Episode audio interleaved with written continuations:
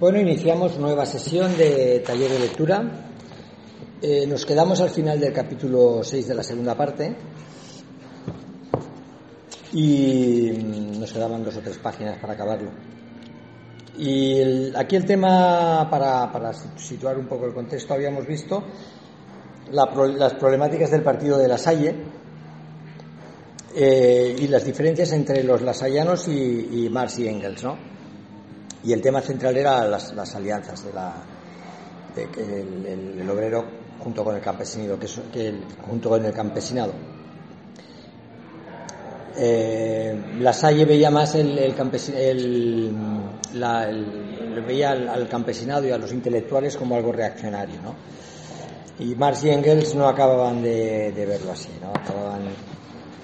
Veían más el más que fundar un partido socialista eh, lo que veían era el, avanzar en la revolución alemana y para eso había que contar con el campesinado.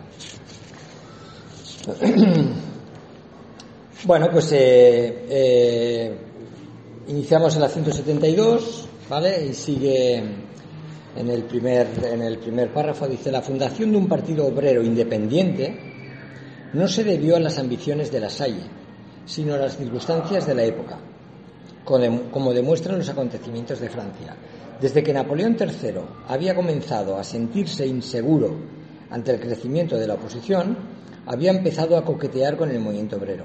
En el 62, el gobierno imperial había permitido que los obreros franceses eligieran una especie de órgano de representación profesional, estos delegados de los trabajadores representarían al proletariado francés en la Exposición Mundial de Londres, que tenía lugar en ese momento. El contacto entre los trabajadores franceses e ingleses, promovido por Napoleón, sería importante para, el origen de la primera internacional. Esto lo veremos en el capítulo siguiente, que aunque sea corto, pero objetivamente Napoleón no hizo nada por los trabajadores franceses. Pero al menos, pero al menos se legalizaron unas cuantas organizaciones moderadas de clase obrera en Francia.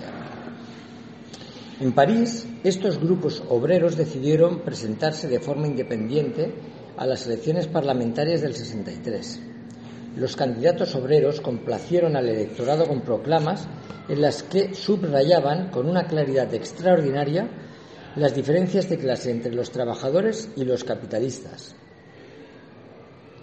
así como la necesidad de un partido obrero independiente. Eso sucedió el mismo año en que La Salle inició su gran campaña de agitación en Alemania. Los dos movimientos eran completamente independientes el uno del otro. Los líderes del movimiento obrero político en París eran hombres honestos hasta la médula que no tenían nada que ver con las maniobras de Napoleón. Aún así, estaban en pleno derecho de utilizar de la forma más ventajosa posible la libertad que había obtenido la clase obrera.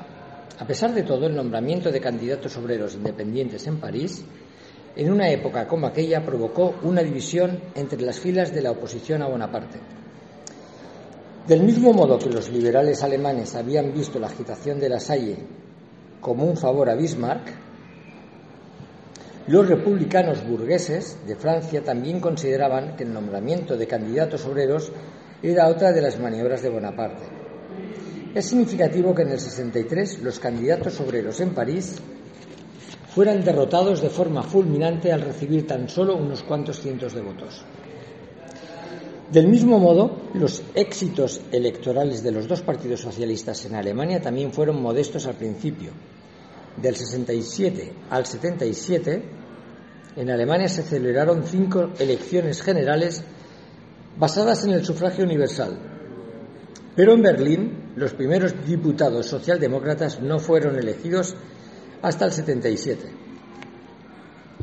La idea de un partido obrero independiente al margen de la oposición burguesa democrática o burguesa republicana solo ganó adeptos entre el proletariado muy lentamente. La segunda forma de separación del proletariado respecto de la política de los antiguos partidos democráticos se produjo en Inglaterra. Aquí hay que recordar que lo que ha venido a decir es que la Salle es una separación de este movimiento democrático antiguo.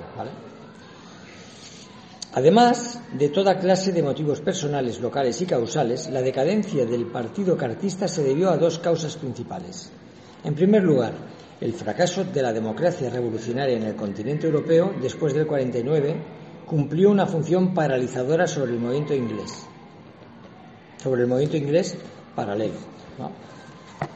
Siempre después de una, de una derrota hay un parón a nivel organizativo. ¿no? Dice, además, la concentración unilateral de la propaganda cartista sobre el derecho de voto político ya no era suficiente para el movimiento obrero inglés.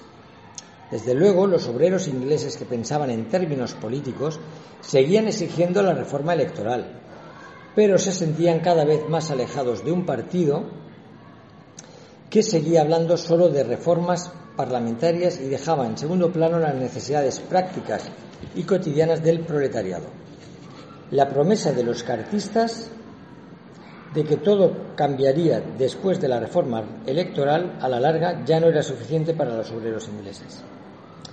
De modo, de este modo, en la década de 1860 encontraron también su patria política en las asociaciones profesionales, es decir, los sindicatos.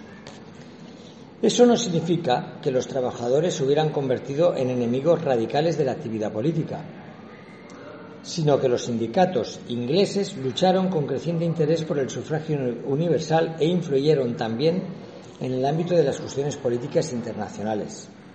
El obrero inglés ya no creía, ya no creía en cambio, que un partido político y democrático del proletariado pudiera defender sus intereses. Tal vez la presión de los obreros organizados en un sindicato sobre los partidos existentes habría surtido el mismo efecto, uno mejor incluso. De este modo, también en Inglaterra era innegable que las masas se habían alejado del antiguo ideal del Partido Democrático del Pueblo Trabajador. En Alemania y Francia, los defensores de un partido obrero autónomo coincidían con los sindicalistas que actuaban políticamente en Inglaterra en darle la mayor importancia a la actividad política dentro del marco del Estado existente y de su constitución. Los franceses y los alemanes querían tener sus propios diputados obreros en el Parlamento. Los ingleses querían ejercer presión desde el exterior sobre los partidos burgueses del Parlamento. Todos creían del mismo modo en la importancia de una actividad política dentro del Parlamento y del Estado. Pues aquí vemos la deriva del movimiento social a las instituciones.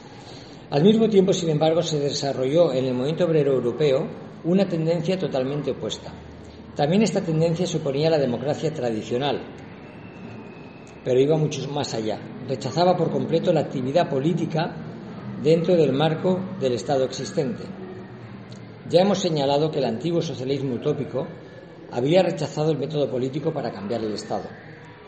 El rotundo fracaso de la Revolución Europea del 49, la, la derrota de todas las acciones políticas de las masas empezadas con tanto entusiasmo y sacrificio, parecía darles la razón a los escépticos.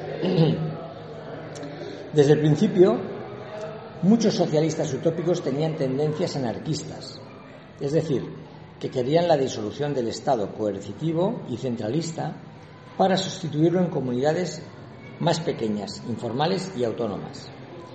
Proudhon renovó la antigua crítica al centralismo y al Estado coercitivo, no solo rechazaba el Estado capitalista existente y el formal, sino que albergaba la más absoluta desconfianza por todo intento de alcanzar el socialismo con la ayuda de un gran aparato central organizado. Los partidarios de las ideas de Proudhon no encontraban ningún progreso objetivo en el hecho de, que los trabajadores obedecieran las órdenes de un aparato centralizado burocrático estatal, aun cuando se denominara socialista. En la generación anterior, los seguidores de Proudhon citaban como ejemplo la Rusia soviética para demostrar que sus temores no eran infundados.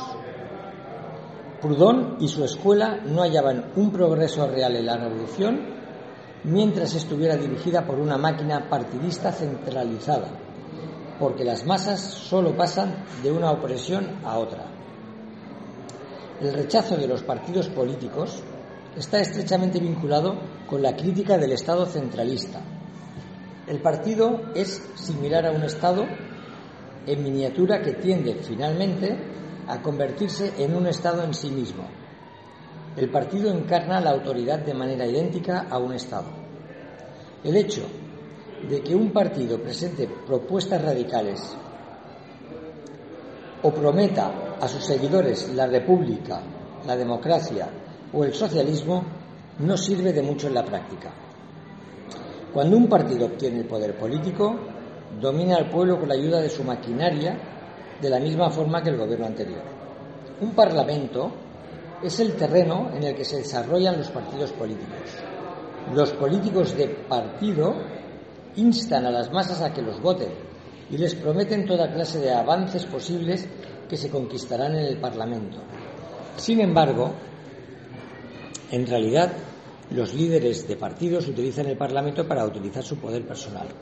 Por este motivo, los anarquistas recomiendan al pueblo evitar los partidos políticos y dejar de participar en las elecciones.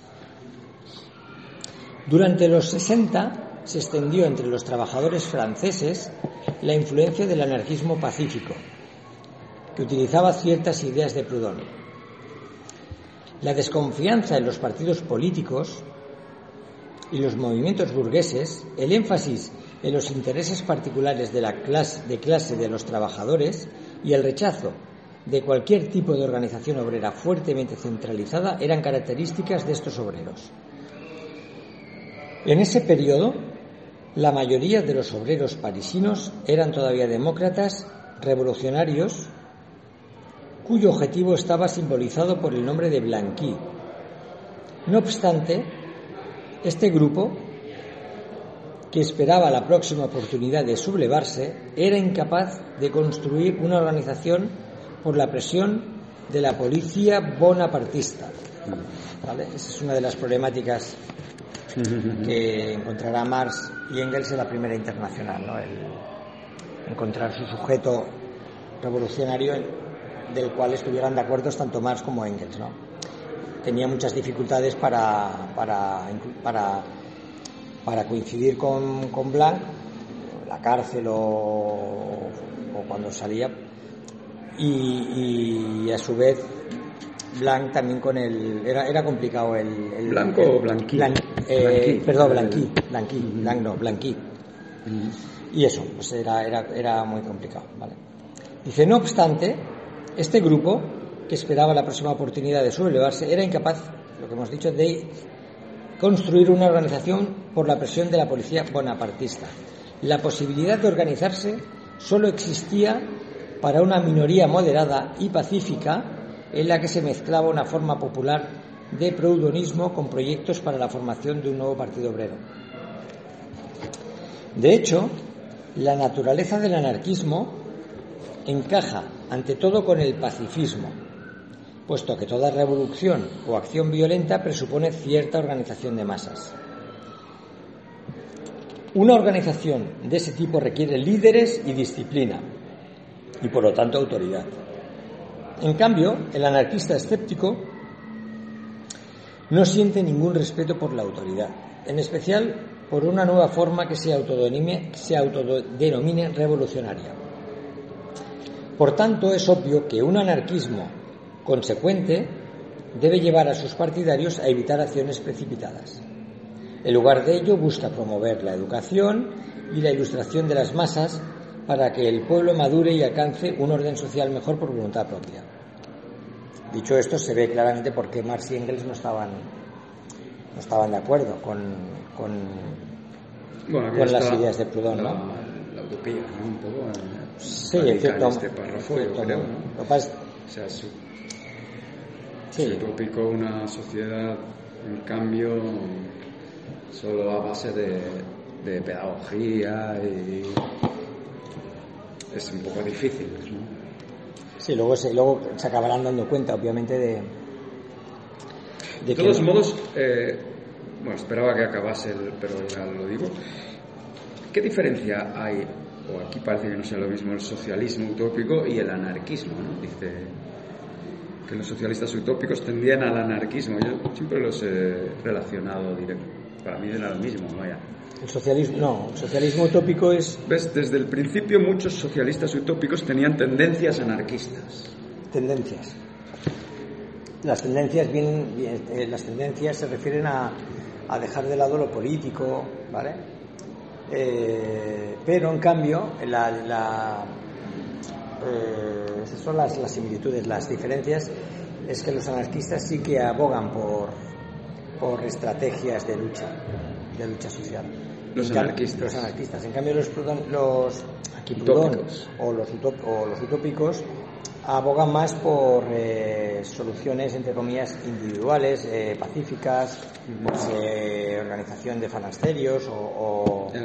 ¿vale? Es, es otra manera, Sí, sí, sí. ¿vale? Si es por yo que sé, la- las, las cooperativas, y mediante las cooperativas se irá afianzando una sociedad eh, que irá eh, dejando de lado el capitalismo, ¿no? Cuando la, la idea de Marx y de, bueno, la idea que plasma aquí Rosenberg es que para que las cooperativas tengan, que no, no digo que no, que no tengan su papel, su importancia en una, en una, organización, en una organización, pero con otros fines. No la, la cooperativa por sí misma, porque implicaría que no puede luchar contra, contra las grandes industrias capitalistas y que para, para hacer una lucha real al final tendrías que contar con el Estado para, para favorecer las ayudas de las cooperativas. Sí, entonces ya estás haciendo una revolución. ¿no? No sé, no, un poco es esa la idea. Un poco aquí es la idea aquella de que en, en lo que se refiere a la España de, de la guerra civil o de, la, de antes de la guerra civil, al anarcosindicalismo. El anarcosindicalismo es, eran comunistas en realidad, ¿no? Porque ahí sí que había una organización Claro, sindical hay- hay organizaciones sindicales con sus métodos de lucha. dirigentes sindicales, Claro. quiero decir, con, sus- con la gente más conectada en, Claro. en la organización, un poco dirigiendo Con una desconfianza inicial hacia lo que, lo que, lo que implica crear esto, es crear organizaciones esta- el Estado. sí. o ciertas alianzas, ¿vale? Mm. Pero, pero bueno, claro, es eh, un movimiento honesto y, y fundamentado en una cultura popular, eso es importante, Mm. porque esa cultura popular es luego la que te permite, en base a la experiencia individual de cada persona dentro del grupo, eh, hacer desarrollos, eh, pues eso, mm, posibles. Mm, Como pueda ser el apoyo a la revolución rusa en un momento dado, cuando Mm. realmente, ¿lo explico? Es decir, el- porque ya estás, estás con, en- dentro de una ética o, o dentro de una cultura popular que se Mm. aleja de, de- de lo que es el capitalismo. Mm. Sí, claro, la revolución rusa tuvieron un, inicialmente un papel los Claro, eso es anarquistas, luego se rebotaron, creo, ¿no? Hubo, Bueno, claro, creo luego- que en Ucrania incluso, ¿no? Hubo un, un anarquista. Eh, ahora en la guerra de Ucrania. No, no, no, en, en, en la, en la- en el- Ah, en aquella la época. revolución rusa, Ah, en- sí. después de la revolución rusa. Sí, sí, sí, había movimientos anarquistas, claro. En, sí, Mas- Masno o algo así, un anarquista ucraniano, no sé exactamente.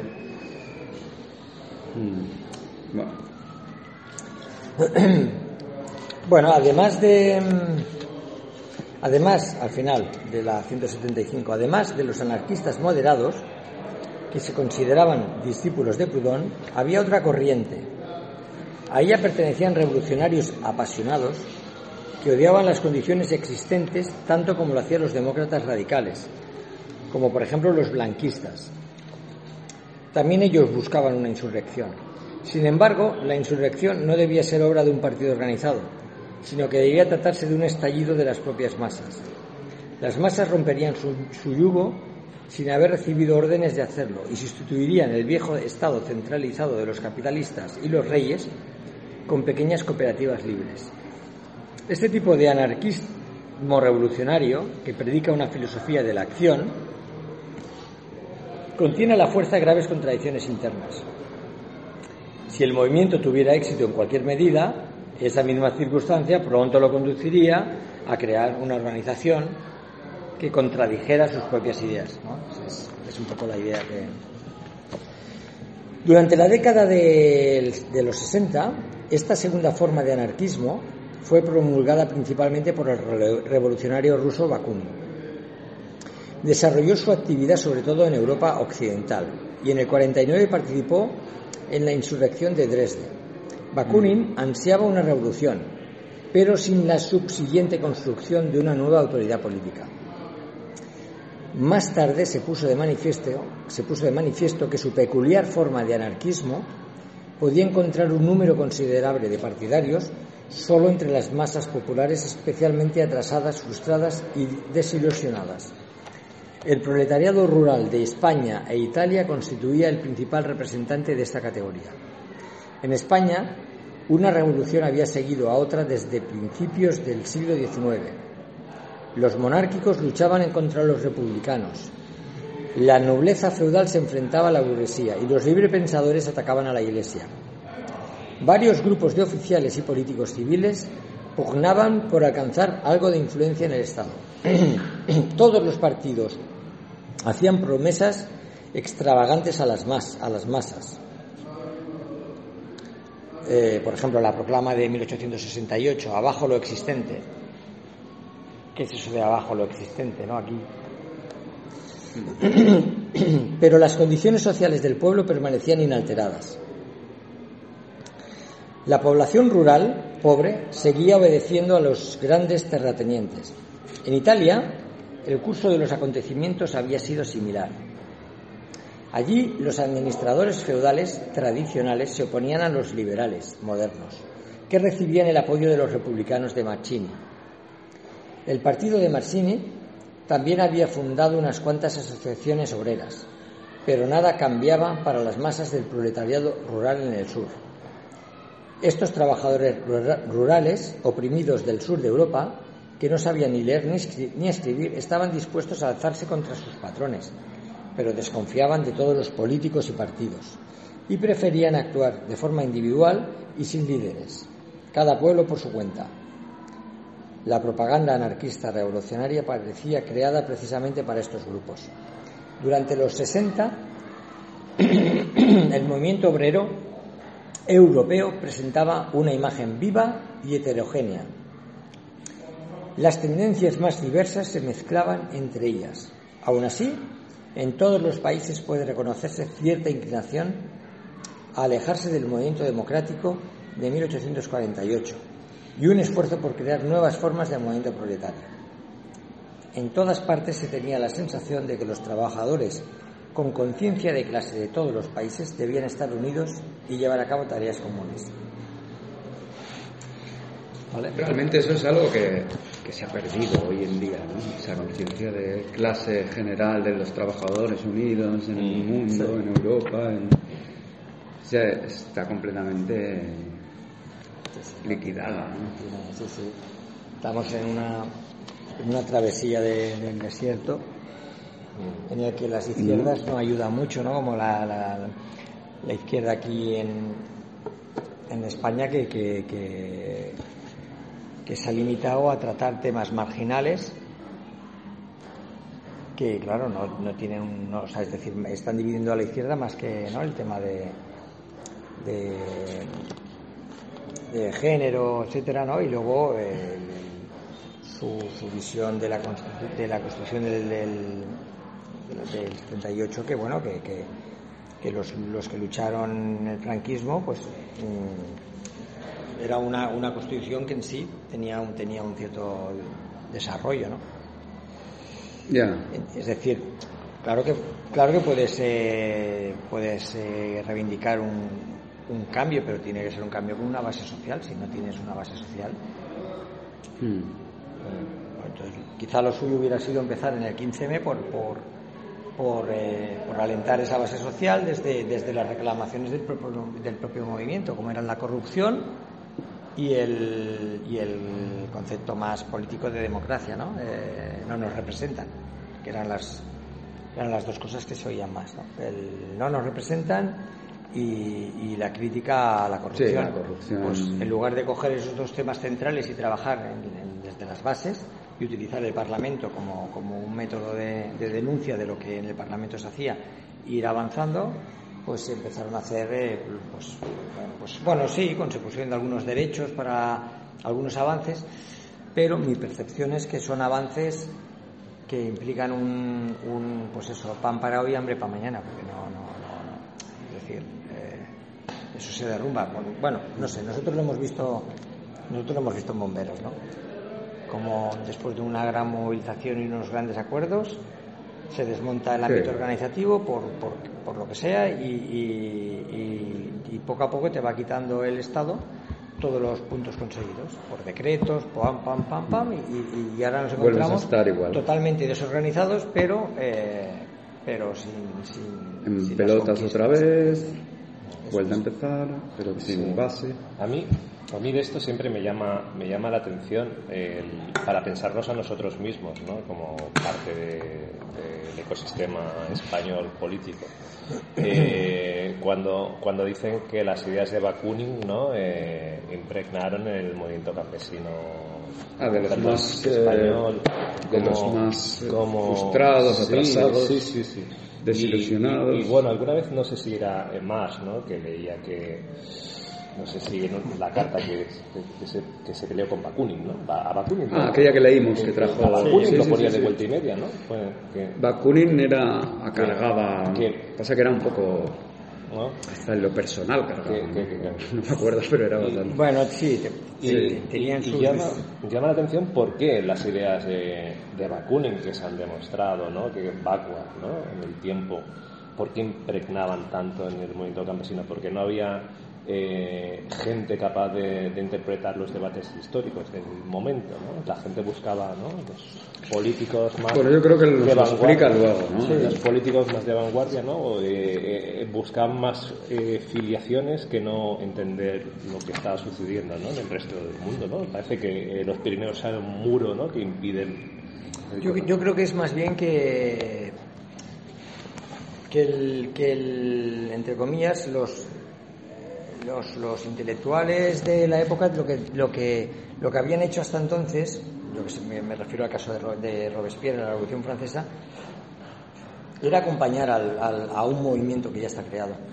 Claro, no crearlo, ¿no? No crearlo, sí, ¿vale? Y lo mismo pasó en la Revolución Rusa, es decir, eh, Lenin lo que hace es eh, hacer una deriva de los planteamientos minoritarios del Partido Bolchevique y dice pan, paz y tierra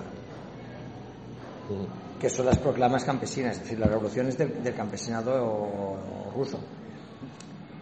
Entonces, ese es de acompañar, luego pasan, luego pasa lo que pasa, pasa la, guerra civil, luego cuando pasa una guerra civil arrasa con, con, pues con todos los, arrasa con el movimiento social propiamente, arrasa con el sujeto social o lo deja, o lo deja maltrecho. Entonces cuando tienes un sujeto social maltrecho, pues ya suceden otras cosas. Eh, que tienen sus cosas positivas para, para, para, el continente, ¿no?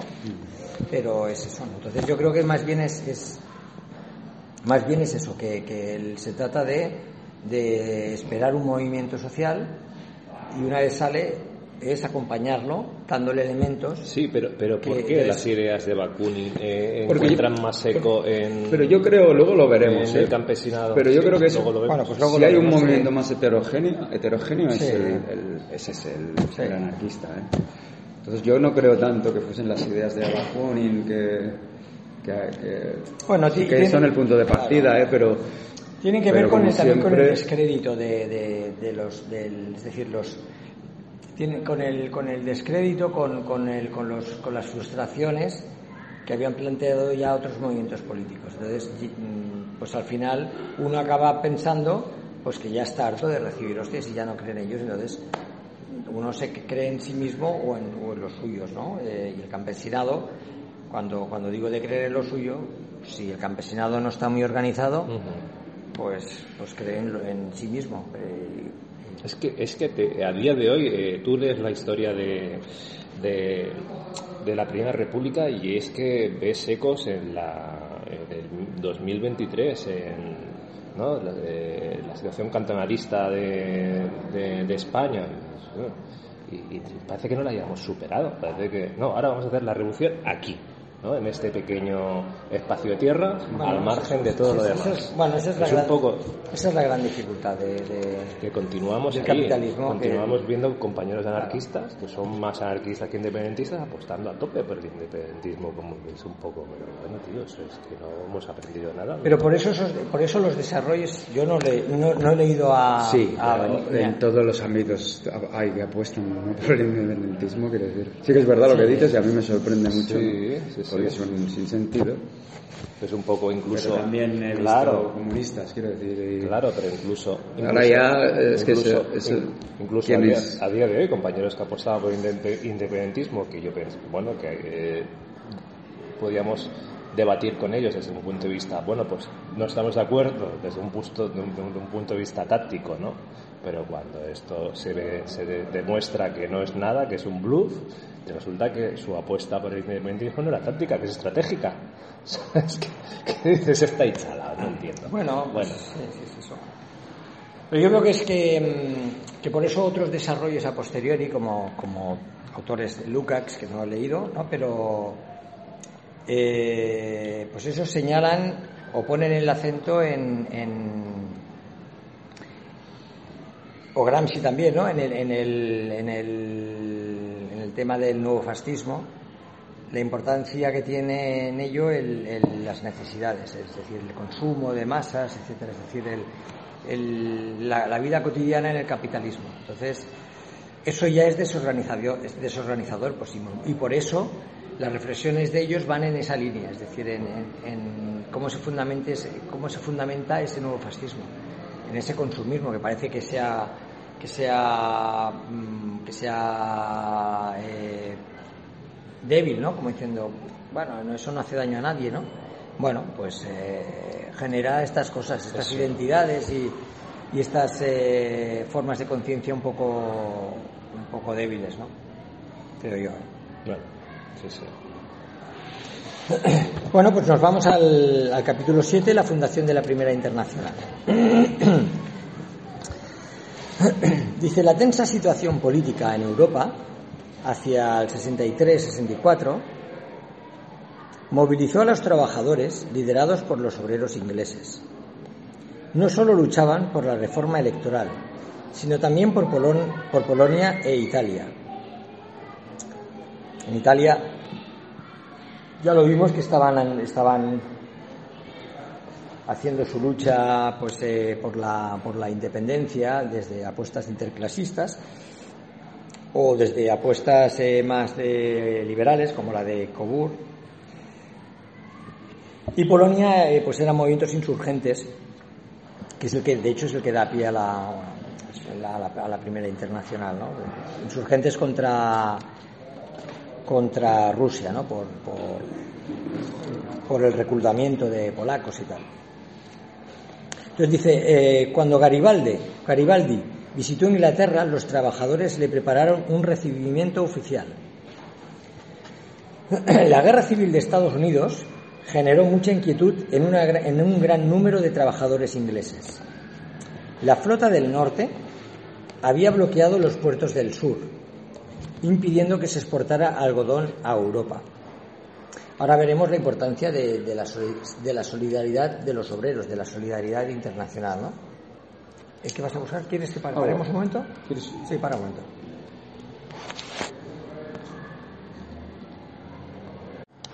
Vale, decíamos que la Guerra Civil de Estados Unidos, en la página 177, generó mucha inquietud en un gran número de trabajadores ingleses. La flota del norte había bloqueado los puertos del sur, impidiendo que se exportara algodón a Europa.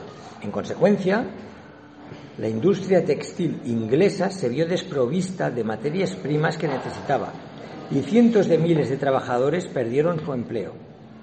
El egoísmo corporativo debería haber llevado a los trabajadores ingleses a exigir el fin del bloqueo y la libre importación de algodón, favoreciendo al sur frente al norte. En cambio, en una impresionante manifestación de solidaridad democrática internacional, los sindicatos ingleses y sus miembros apoyaron al norte.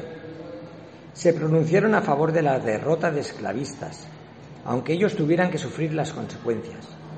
Durante la guerra civil estadounidense, las simpatías europeas coincidieron de forma muy característica con las divisiones de clase existentes. En Inglaterra, la mayoría de la clase dirigente apoyaba al sur, mientras que casi todo el proletariado simpatizaba con el norte.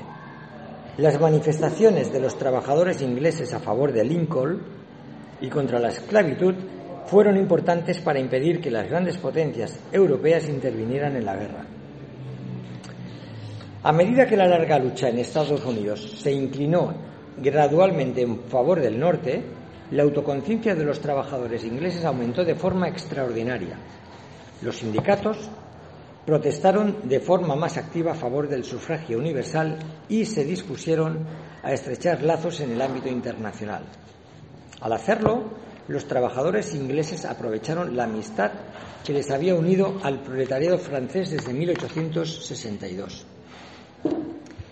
En otoño del 64, los sindicatos ingleses invitaron a las asociaciones de trabajadores de Francia a participar en una manifestación común a favor de Polonia, lo que decíamos antes, ¿vale? Aquellos insurgentes contra Rusia por un tema de reclutamiento para la, para la guerra, ¿no? para el ejército. Los líderes del grupo inglés eran Otger, el presidente del Consejo de Gremios de Londres, y, Kremer. Secretario de la Sociedad Unida de Carpinteros y Ensambladores. Otger también era presidente de la Asociación de Sindicatos que se manifestaba a favor del sufragio universal. Además, Otger y Kremer habían organizado manifestaciones en apoyo a Estados Unidos y a Garibaldi. Las asociaciones obreras francesas con las que estaban en contacto los ingleses eran las organizaciones legales que habían podido desarrollarse durante los años anteriores y eran toleradas por Napoleón. ¿Vale? Hay que acordarse que luego habían otras que, que, mm, que eran machacadas brutalmente. Sí, las de Blanqui, ¿no? Las- Las de Blanqui, exacto. Vale. Les complacía la idea de fundar un partido obrero y estaban influenciadas por algunas ideas similares a las de Proudhon. Estas dos corrientes de pensamiento podían reconciliarse luchando por un partido obrero que no constituyera un partido político, como los de la burguesía, sino una organización de clase que no depositara la autoridad en manos de ningún líder y cuyo autogobierno recayera en sus miembros. Tolén, ¿no? Tolén.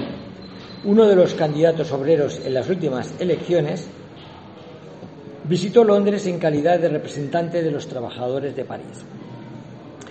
El 24 de septiembre del 64 se celebró una multitudinaria reunión internacional de obreros en Londres. Además de ingleses y franceses, representantes ingleses y franceses, en el evento participaron varios delegados de las asociaciones obreras italianas que apoyaba a Mazzini. Marx fue invitado a participar como representante de los trabajadores alemanes. Comprendió que se trataba de un movimiento serio y aceptó la invitación. En la reunión de Londres se decidió organizar una asociación internacional de trabajadores, que de momento incluiría las organizaciones obreras de Inglaterra, Francia, Italia y Alemania. Los, traba- los trabajadores de otros países estaban invitados a unirse. Un Consejo General con sede en Londres se hizo cargo de la dirección de la Internacional. Marx obtuvo pronto una influencia decisiva en el Consejo General. Redactó el programa de la Internacional y dirigió sus políticas. Cabe señalar que Marx y Engels no fundaron la primera internacional, sino que la idea vino de los propios trabajadores, en especial de los sindicatos ingleses, y que posteriormente Marx aceptó su proyecto. Es más, no eran los intereses específicos de los trabajadores los que llevaron a la fundación de la Internacional, sino cuestiones amplias y generales de política internacional, valores, eh, cuestiones humanitarias, como es el caso de los polacos, por ejemplo. ¿no? Qué bueno este trozo. Sí, bueno. Qué bueno, ¿no? El cambio de, de paradigma. Sí, parece que fuese. Parece que fueran los líderes, ¿no? Vanguardia. Bueno, venía también de la tradición internacional de la, de, de- de la- del movimiento democrático internacional, también que había una cierta conexión. La ocasión inmediata para la fundación de la internacional no fue una huelga, sino una manifestación de apoyo a Polonia, un asunto que no guardaba relación directa con los empleos de los trabajadores. La formación de la internacional habría sido inconcebible sin la antigua tradición de colaboración del movimiento democrático europeo. Vale, lo que hablábamos. La política exterior de los cartistas proporcionó el precedente más importante para la internacional. La reunión de Londres en 1864 El fue... perdona una cosa, el movimiento democrático europeo, esto que has dicho antes, Sí, eh, nos estamos yendo al, al 40. Sí, sí, nos vamos atrás. Es decir, de la misma manera que hubo la Santa Alianza como un movimiento pues, eh, aristocrático para que no se desarrollasen eh, revoluciones liberales, ¿no? Pues eh, a banda también se produjo un movimiento democrático, de alguna manera eh, internacional también, ¿no? que eso es lo que vimos en el 48 también, ¿no? De hecho, la, una de las el- el- una, lo- sí, sí, es el Louis Blanc, Sí, sí, eh, exacto, sí, sí. los cartistas en Exacto, esa época, exacto, los- también los polacos, los... Y de hecho la, la- la ruptura de la, de la Santa Alianza es una de las causas de, las unificaciones de Alemania, ¿vale? Eh, de- deja deja de, existir ese, ese tapón y es, un- es, un- es una explosión de- de nuevos acontecimientos. ¿no? La política exterior de los cartistas proporcionó el precedente más importante para la internacional. La reunión de Londres del 64 fue la continuación directa de las asambleas londinenses, londinenses de los demócratas fraternales antes y después del 48. que es lo que Ah. La primera internacional representaba una impresionante tentativa por parte de la clase obrera europea de reanudar una actividad que había sido abandonada por el movimiento, por el antiguo movimiento democrático. La idea fundamental consistía en cambiar las condiciones económicas de la clase trabajadores, de la clase trabajadora en los países más importantes mediante la victoria política del movimiento democrático proletario. Hay que decir que, que la, internacional no fue una, una organización que desarrollase huelgas, manifestaciones, eh, ¿sabes? Sino al contrario, las manifestaciones, las revoluciones, los, los- las- las- las- todos estos movimientos surgían en los países al margen de la internacional. Lo que pasa es que eh, luego la internacional daba apoyo y, y- y daba elementos, digamos, y daba elementos de, de- de organización y de solidaridad y de, y de dar nuevos elementos para entender mejor la situación que se estaba atravesando, para entender mejor el contexto político, ¿no? Eso ya hemos visto que cuando, cuando leímos al manifiesto de Marx, que ese, ese es el- lo que Marx pensaba, en el- al menos así lo dice en el manifiesto, ¿no? Mm. Se trata de, de dar elementos a, los movimientos organizados. Cuando no hay movimiento social, estudio y estudio y estudio del capitalismo para, para un poco pues para, para, para que se Sí, conozca. dar, eh, Y, no es y, y es y es obvio que lo estamos viendo aquí de la dificultad para, para, para este contexto de entender esa problemática. Es decir, el- se podía decir que era más fácil en la Revolución Francesa, ¿vale? aun con sus complejidades, ¿eh? pero porque eran los inicios del capitalismo, a un capi- capitalismo más avanzado que se, que, que se va desarrollando, ¿no? en el que los obreros no acaban de situarse, eso lo hace explícito Marx y Engels, ¿no? O sea, que eran- son mundos complejos, ¿no? Que es, De todos modos, cuando dice que la idea fundamental consistía en cambiar las condiciones económicas de la clase trabajadora y mediante la victoria política del proletariado, ¿no? sí, No se refiere otra vez a ganar las instituciones simplemente, ¿no? Como- o, a, o a meterse en las instituciones como al modo de, de Louis Blanc y Ledru Rollin y todo esto, no, no, no. Bueno, luego ahora lo veremos. Bueno, no, la idea era para, es decir, una cosa es una cosa es lo que lo que opinase Marx en la internacional, que era el tercer grupo, entre comillas, se podría decir mayoritario.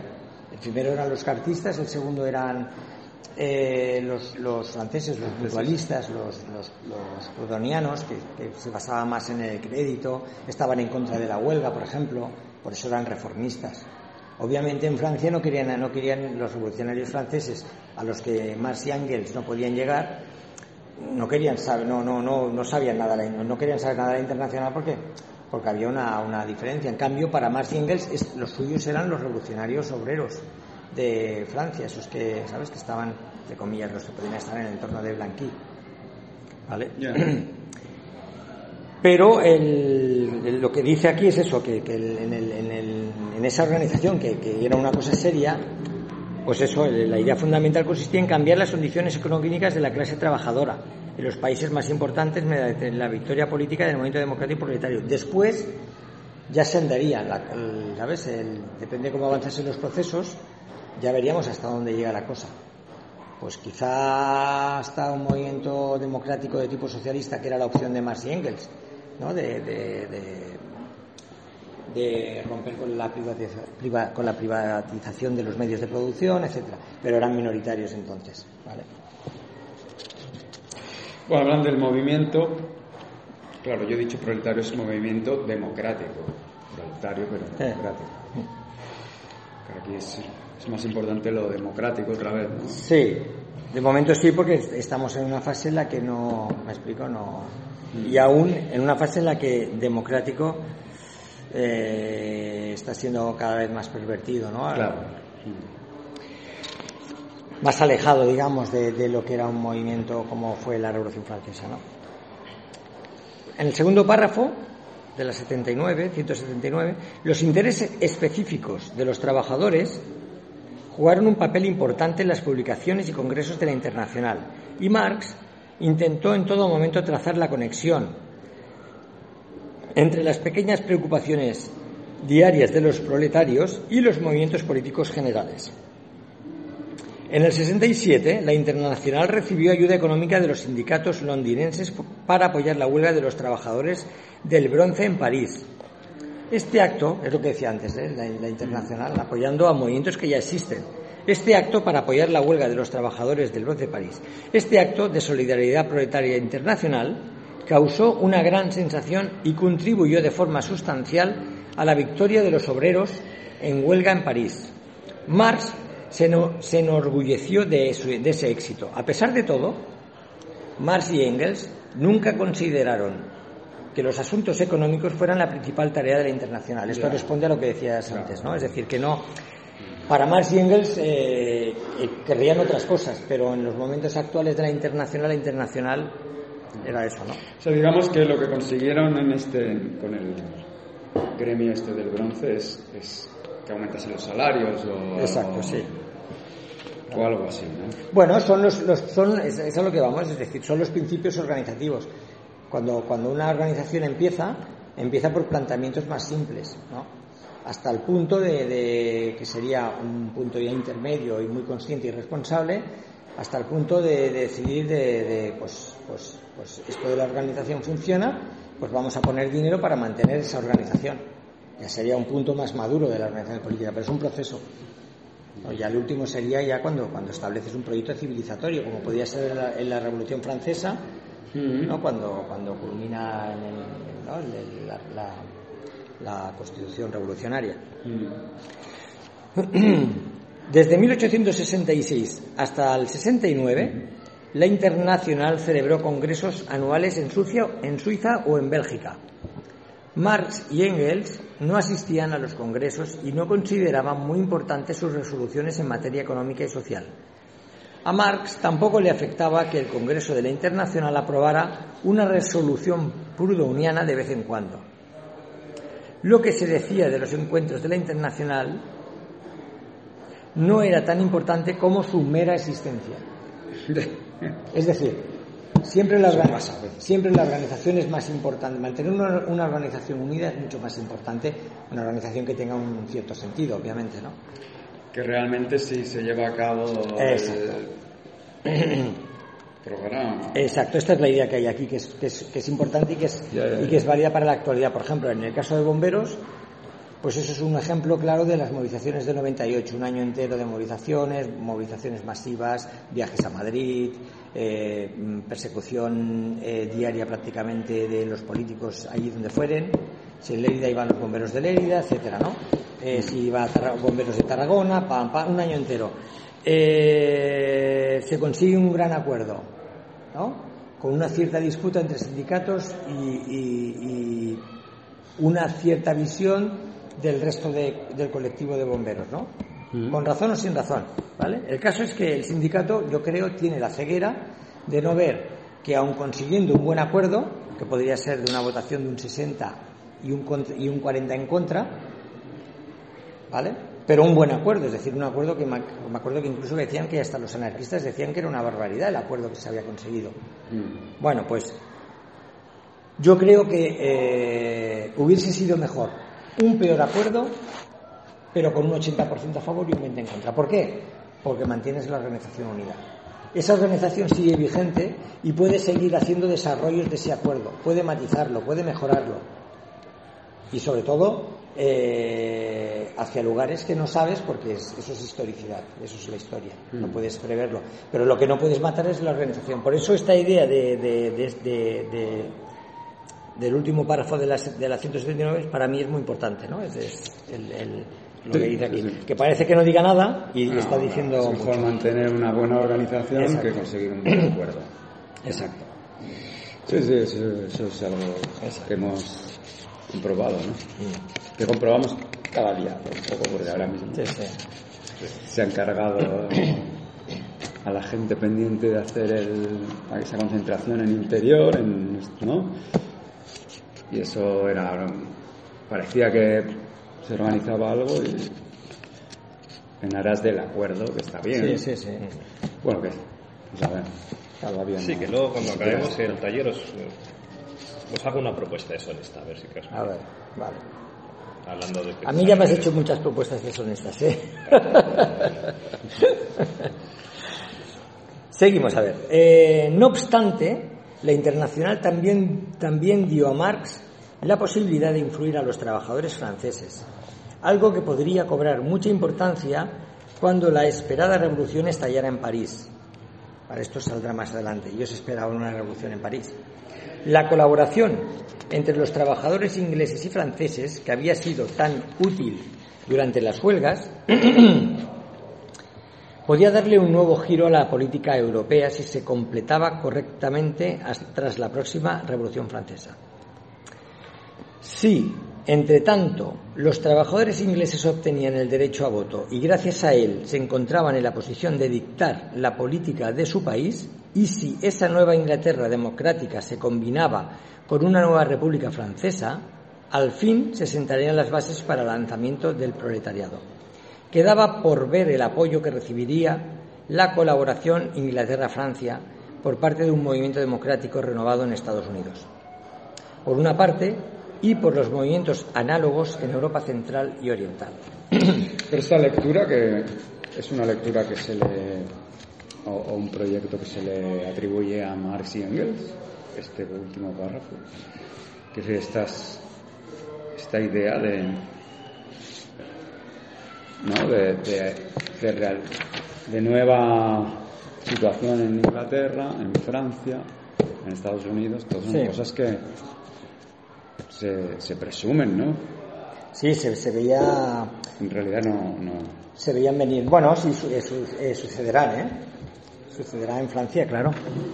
En 1870 la Comuna de París, que lo veremos, más, lo que lo veremos más adelante. Sí, la Comuna de París sí, pero, luego las, pero con un gobierno en ah, Inglaterra eh, afín, un gobierno en Francia afín y un gobierno en ah. Estados Unidos afín no, movimientos democráticos renovados en esos tres países.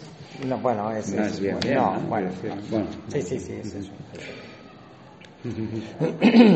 vale. La colaboración entre los trabajadores ingleses y franceses que había sido tan útil durante las huelgas podía darle, podía, podía darle un nuevo giro a la política europea si se empleaba correctamente tras la próxima Revolución Francesa.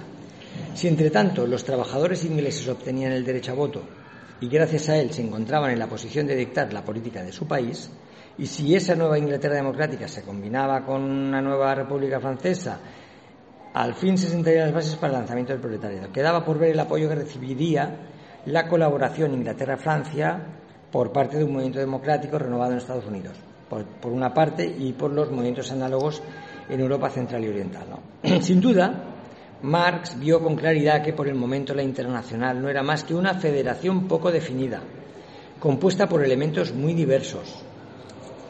¿Vale? En una primera fase, eh, quizá el problema más eh, serio sería, pues yo creo, esa, no conexión con el movimiento que para él era muy importante, el movimiento revolucionario francés.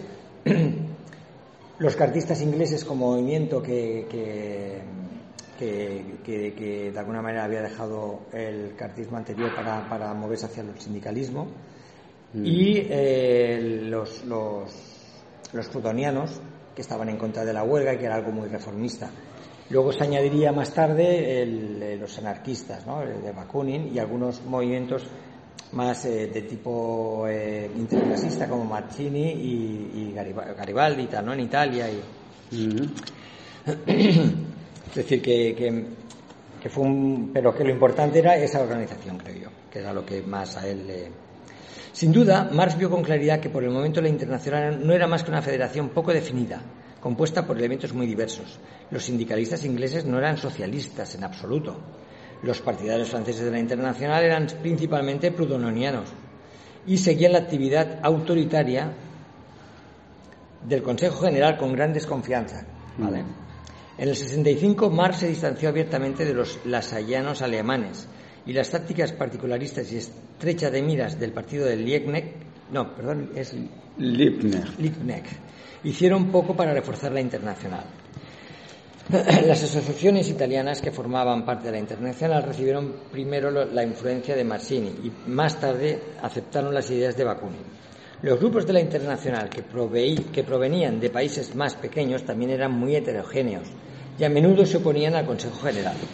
En todas estas crisis y dificultades, los miembros ingleses deberían haber constituido el principal apoyo de la internacional.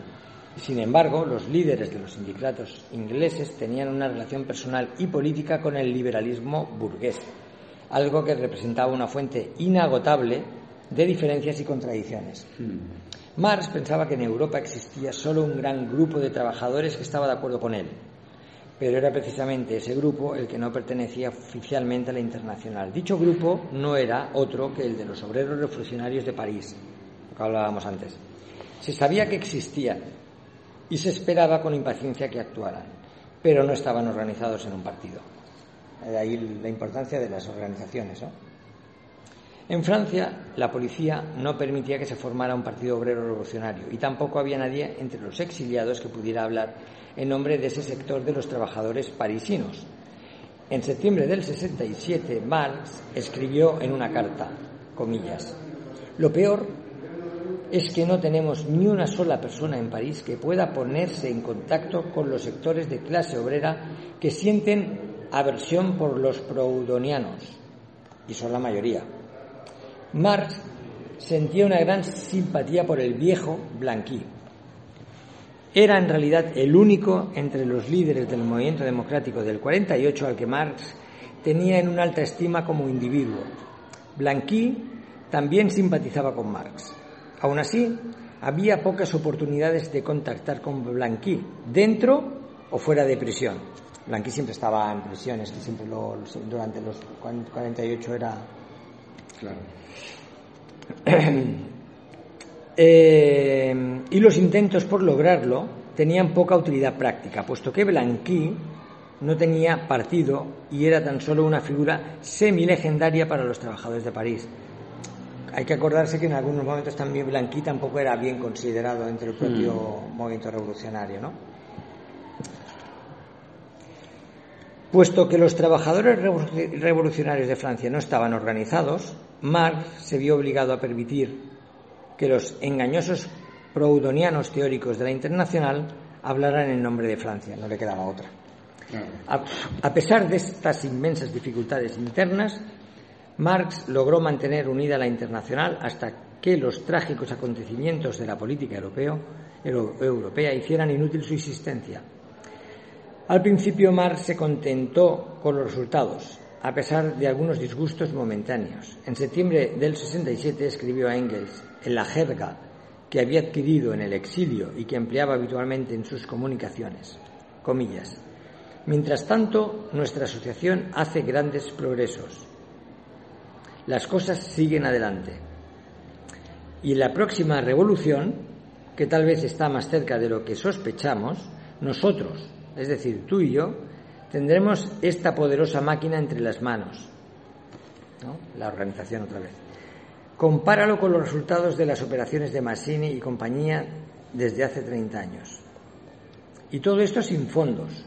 a pesar de las intrigas de los proudhonianos en París, de Mazzini en Italia, de los celos de Otger, Kremer y Potter en Londres y a pesar de Schulz, Delitzsch y los lasallanos en Alemania.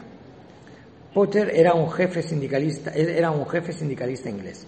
Al hablar de la próxima revolución, Marx parecía referirse a una insurrección en París que se esperaba de un momento a otro.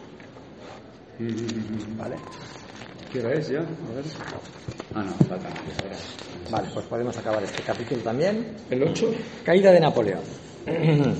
Acabar el 8, sí. Sí. Sí, vamos. Al principio, la Internacional obtuvo unos cuantos éxitos políticos. Uno de ellos fue la conquista del sufragio universal en el 67 por parte de los obreros de ciudad en Inglaterra. Ello había resultado posible solo gracias al apoyo del ala radical de los liberales y del renovado Partido Conservador de Disraeli. Con este paso, Inglaterra había completado su transformación en un Estado democrático burgués. En el que los- Perdón, perdón una cosa. Tú, hoy por hoy habrá, habrá quien. Porque claro, esto es, es lo que escribe Rosenberg. Habrá quien defienda a los prudonianos. A día de hoy, ¿eh? a día de hoy, o qué sé yo, ¿no? En, en cuanto a.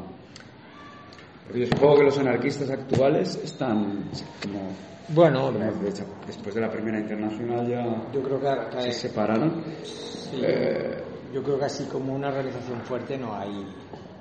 De hecho, es que no, no- tampoco están organizados, ¿no? El movimiento anarquista, así en cuanto a los movimientos. No, no es de- la Sí, y todo la- las cooperativas han, han tenido su desarrollo hasta donde han llegado, ¿no? Y es decir, ya, es- ya, ya uno ya tiene claro con, eh, cuáles son esos desarrollos, ¿no? Sí, no.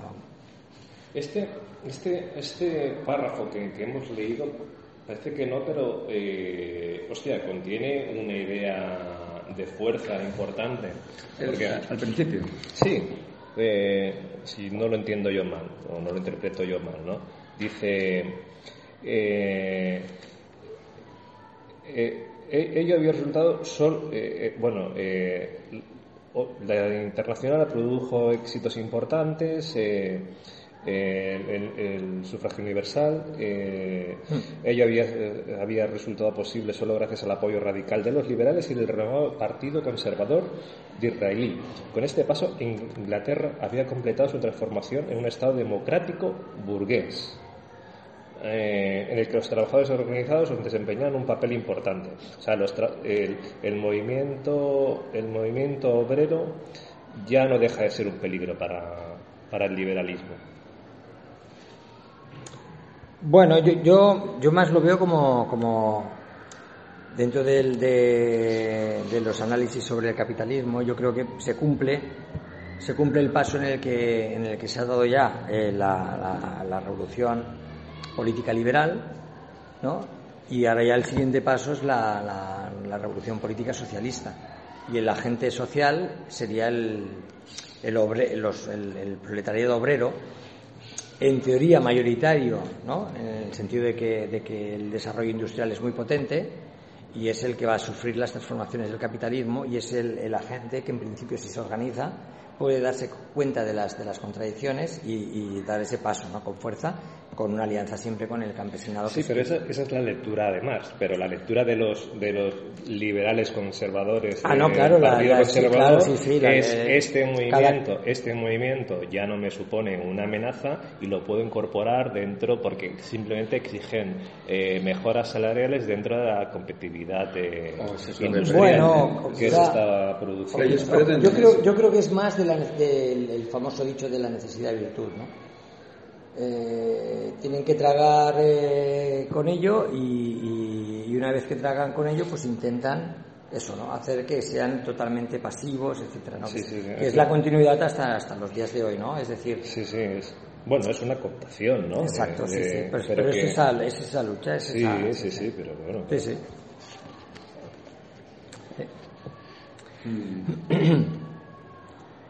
Vale, entonces será, con este paso Inglaterra había completado su transformación en un Estado democrático burgués, ¿no? En el que los trabajadores organizados desempeñaban un papel importante. Además, los estados del norte de Estados Unidos habían destruido por completo a la aristocracia esclavista.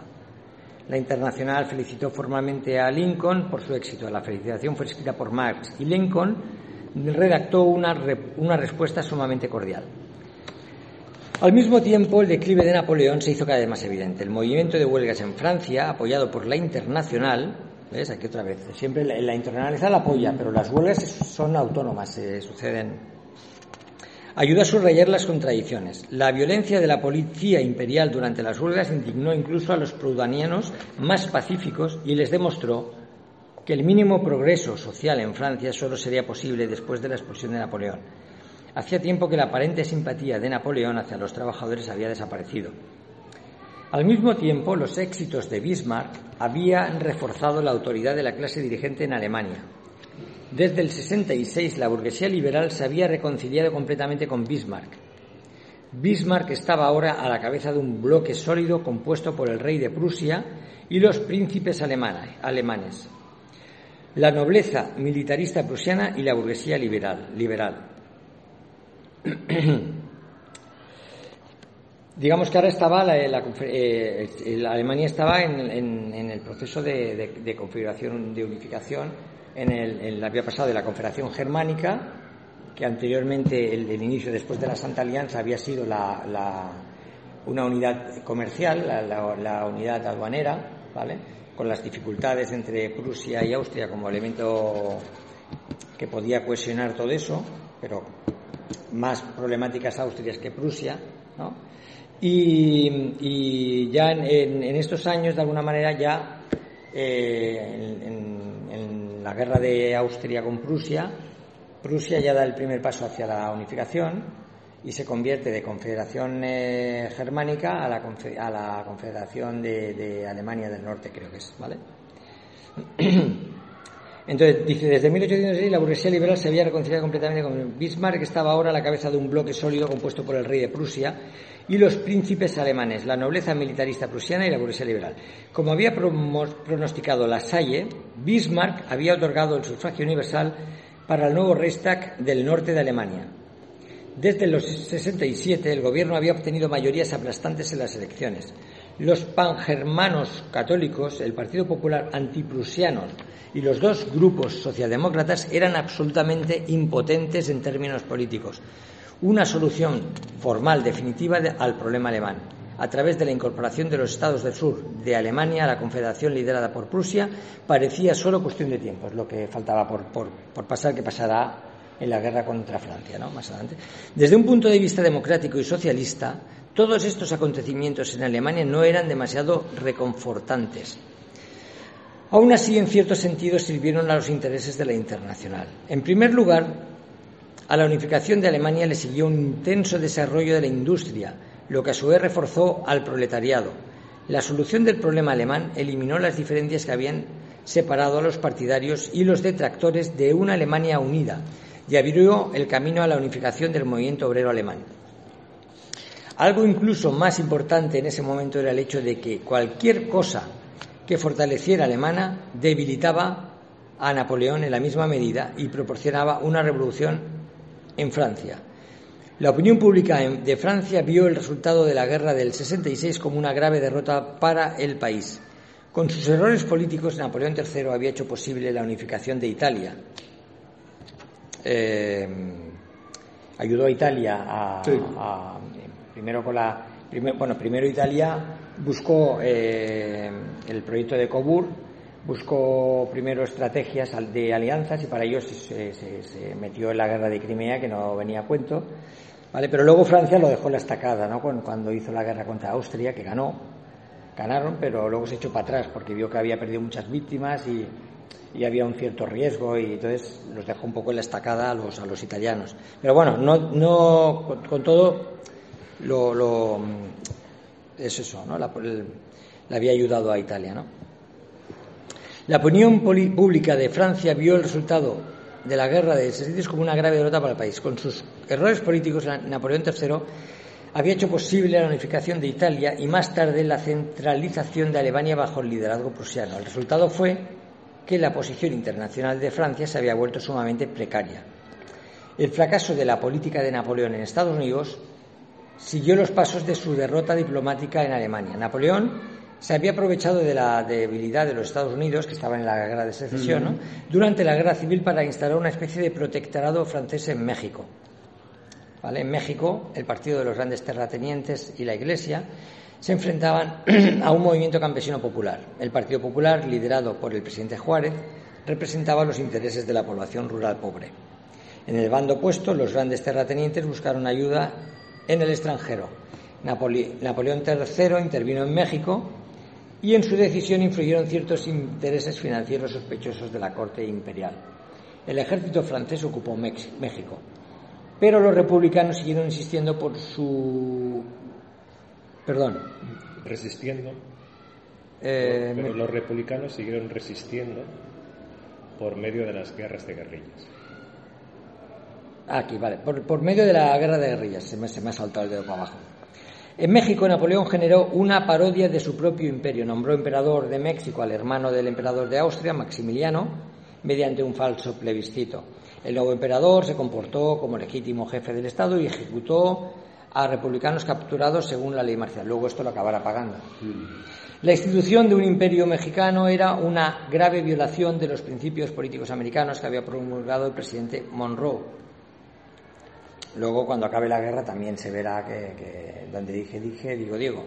Durante la guerra civil estadounidense, no obstante, el presidente Lincoln se negó adoptar medidas al respecto. Incluso insinuó a Napoleón que los estados del norte tolerarían al imperio mexicano, impidiendo que Napoleón apoyara abiertamente a los estados del sur en un momento crítico.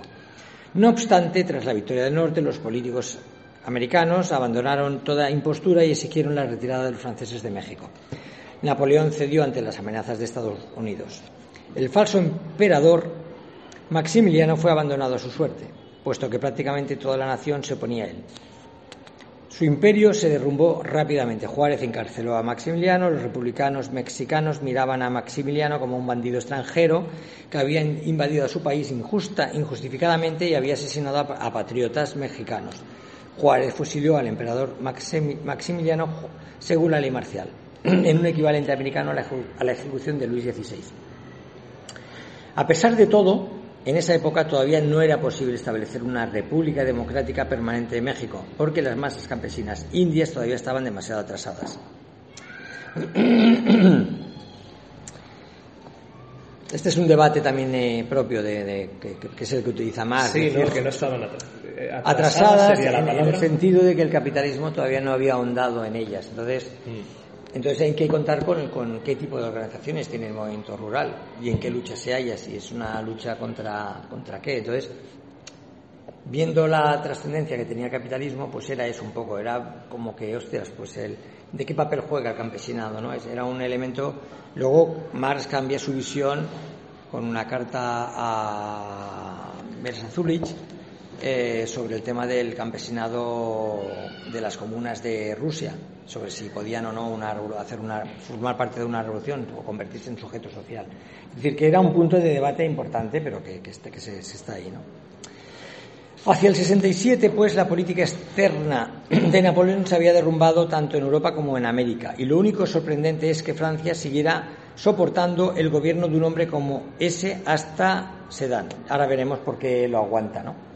El motivo principal de conservar el trono de Napoleón era el mismo que había mantenido el reinado de Luis Felipe antes de él, el miedo que la burguesía francesa sentía hacia lo que pudiera suceder después. La burguesía francesa había roto sus relaciones con Napoleón III mucho tiempo atrás. Si hubiera, estado segura de que Napoleón sería inmediatamente sucedido por un reino burgués de la dinastía de Orleans o por una república conservadora como la de Cabagnac, habría expulsado al emperador de inmediato. Los oficiales y soldados franceses tampoco habrían sacrificado sus vidas por Napoleón, pero no había manera de prever el resultado de una revolución. Siempre el miedo pendiente ¿no? de las clases burguesas. Si se desarrollaba un movimiento en una metrópolis como París, con su proletariado, con facilidad podría desembocar en una república roja. Para muchos ciudadanos franceses, incluso el emperador y todo lo que implicaba con su tiranía policial, su despreciable séquito y sus experimentos políticos parecía un mal menor en comparación con una dictadura roja. Aún así, después del 67, todos los partidos y grupos políticos de Francia se vieron obligados a ocuparse seriamente de lo que seguiría a la caída del despotismo imperial. En realidad, Bonaparte solo podía confiar en la policía, el sistema administrativo, los arribistas poco fiables que estaban personalmente interesados en la existencia del imperio y unos cuantos especuladores bursátiles. Empleando la combinación adecuada de fraude y violencia, la maquinaria imperial todavía era capaz de manipular las elecciones en los distintos rurales y los pueblos de provincias. Sin embargo, no tenían demasiada utilidad práctica, puesto que todo el mundo sabía cómo se obtenían esos resultados electorales. Los viejos monárquicos franceses estaban divididos en dos grupos, los partidarios de la antigua línea dinástica borbónica y los amigos de la Casa de Orleans. Era una división dinástica, pero también una división social fundamental. Los partidarios del antiguo linaje legítimo buscaban una restauración de Francia a la situación anterior del 89, o al menos antes del 30, es decir, perseguía la hegemonía de la nobleza histórica y la Iglesia. Era evidente que ese partido legitimista no podía recuperar el poder en Francia, se utilizaba solo sus propias fuerzas. El clero católico había llegado a un acuerdo con el bonapartismo después del 49, puesto que Napoleón hacía todo lo posible para satisfacer a la Iglesia y apoyaba fervientemente el gobierno del Papa. Mientras, el Segundo Imperio estuvo en su apogeo, la deserción del clero había debilitado el partido realista legítimo.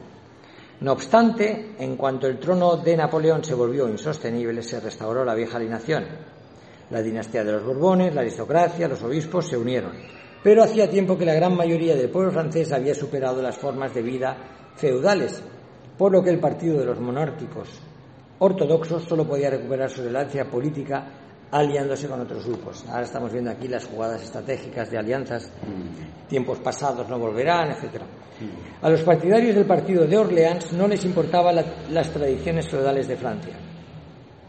No deseaban la monarquía por motivos nostálgicos, sino porque estaban convencidos de que un rey hereditario era la mejor garantía de mantener la ley y el orden. Siempre ley y orden.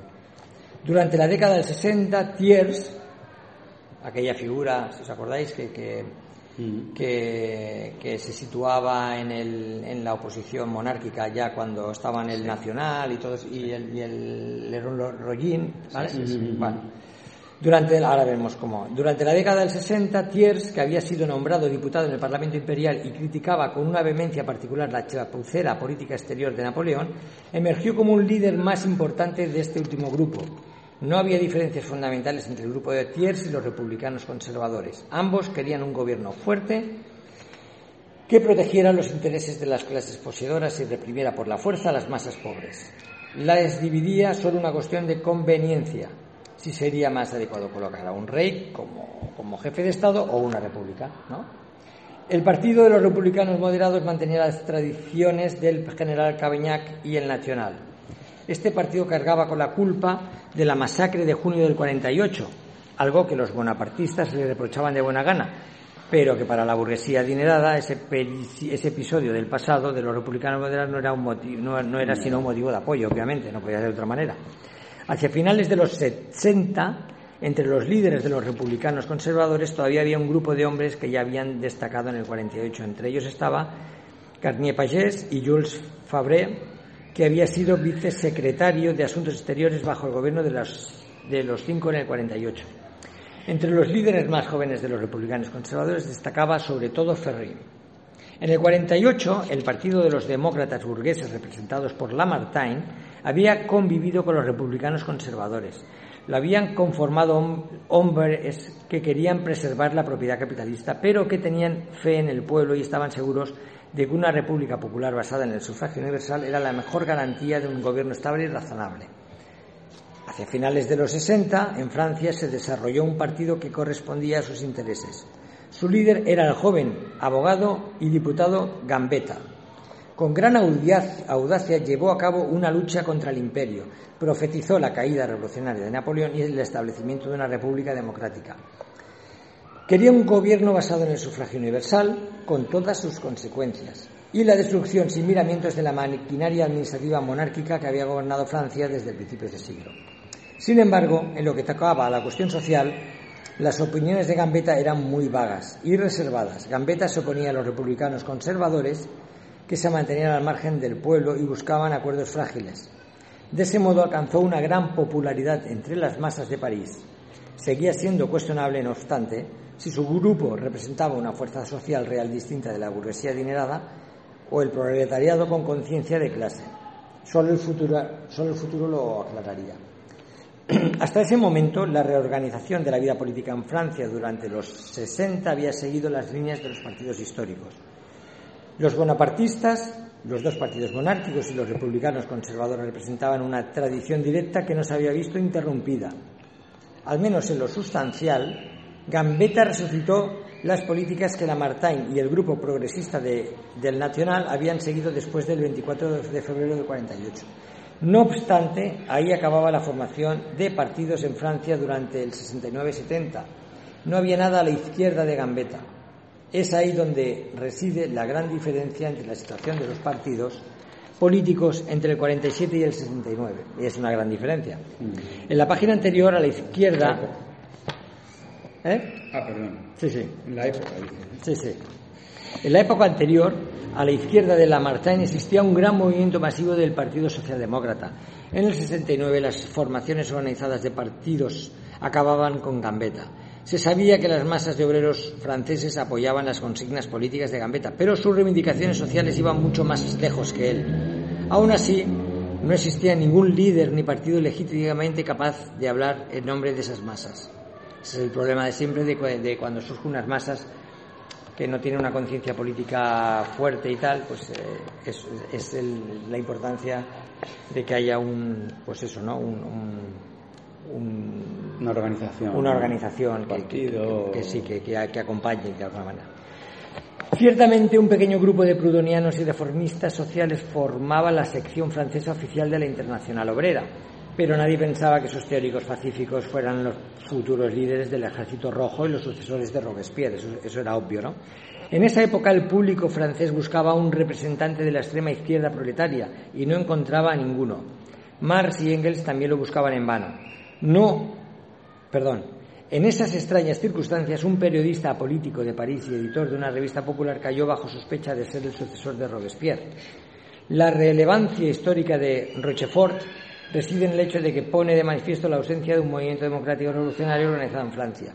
El valor y el ingenio con el que Roquefort atacó el imperio, a la emperatriz y a toda la familia Bonaparte causó una gran sensación. Sus conflictos con la policía imperial y los tribunales no hicieron más que acrecentar su popularidad. Cuando un príncipe de la Casa de Bonaparte disparó a uno de sus colaboradores, Roquefort se atrevió a publicar una declaración en París durante el reino de Napoleón en la que afirmaba que todos los Bonaparte eran asesinos. Roquefort fue encarcelado, pero durante el funeral del periodista señor París estaba al borde de la revolución y Napoleón pensaba que tendría que huir. El aprecio exagerado por Roquefort, que solo puede explicarse por la atípica situación política en Francia en esos años, era compartido incluso por los observadores más experimentados. Así, el 15 de agosto del 70, Engels escribió, entre comillas, lo peor de todo este asunto es, ¿quién debería ser el líder si realmente aparece un movimiento revolucionario en París? Roquefort es el más popular y el único verdaderamente útil. Parece que todo el mundo ha olvidado a Blanqui. Se cierran comillas. Las elecciones francesas del 69 fueron una edición mejorada de las elecciones del 63. La mayoría imperial fraudulenta volvió a aparecer en los resultados, pero todas las grandes ciudades, encabezadas por París, pues votaban en contra de Napoleón. El emperador, asustado... Que Blanqui había muerto era, ¿Eh? era un anciano, ¿no? Supongo ya en esta época? No sé cuándo muere Blanqui, pero desde luego si no era, una, era un anciano ya. Mm. El emperador asustado buscó un acuerdo con la burguesía, transformó el despotismo militar en una monarquía parlamentaria e incluso encontró a un republicano muy conservador, Olivier, dispuesto a instaurar la nueva era de Napoleón como primer ministro. Napoleón convocó un plebiscito para confirmar o rechazar la instalación del nuevo imperio liberal. De nuevo, el plebiscito otorgó la victoria a las, habituales maniobras electorales del imperio. En cambio, París volvió a rechazar el imperio.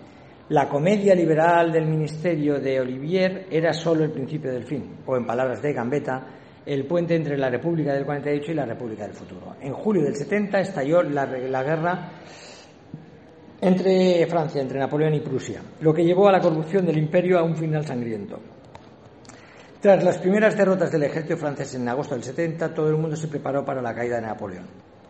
Incluso los generales especulaban acerca del futuro político, en el que los republicanos rojos en Francia parecían mucho más peligrosos que los prusianos. El plan de acción que el líder del principal ejército francés, el mariscal Bassin, puso en marcha a mediados de agosto estaba dictado íntegramente por consideraciones de política interna. Quería conservar su ejército apoyado en la, fortaleza de Metz, lo más fuerte posible para poder emplearlo contra de la revolución en París cuando se alcanzara la paz. Por este motivo, Bassain retrasó su retirada de Metz y dio a las tropas alemanas una oportunidad de atraparlo en Metz. Para salvar a Bassain de su propia trampa, el segundo ejército francés, liderado por MacMahon, tuvo que realizar su, inútil avanzada que culminó con la catástrofe, con la catástrofe de Sedan. El comportamiento de MacMahon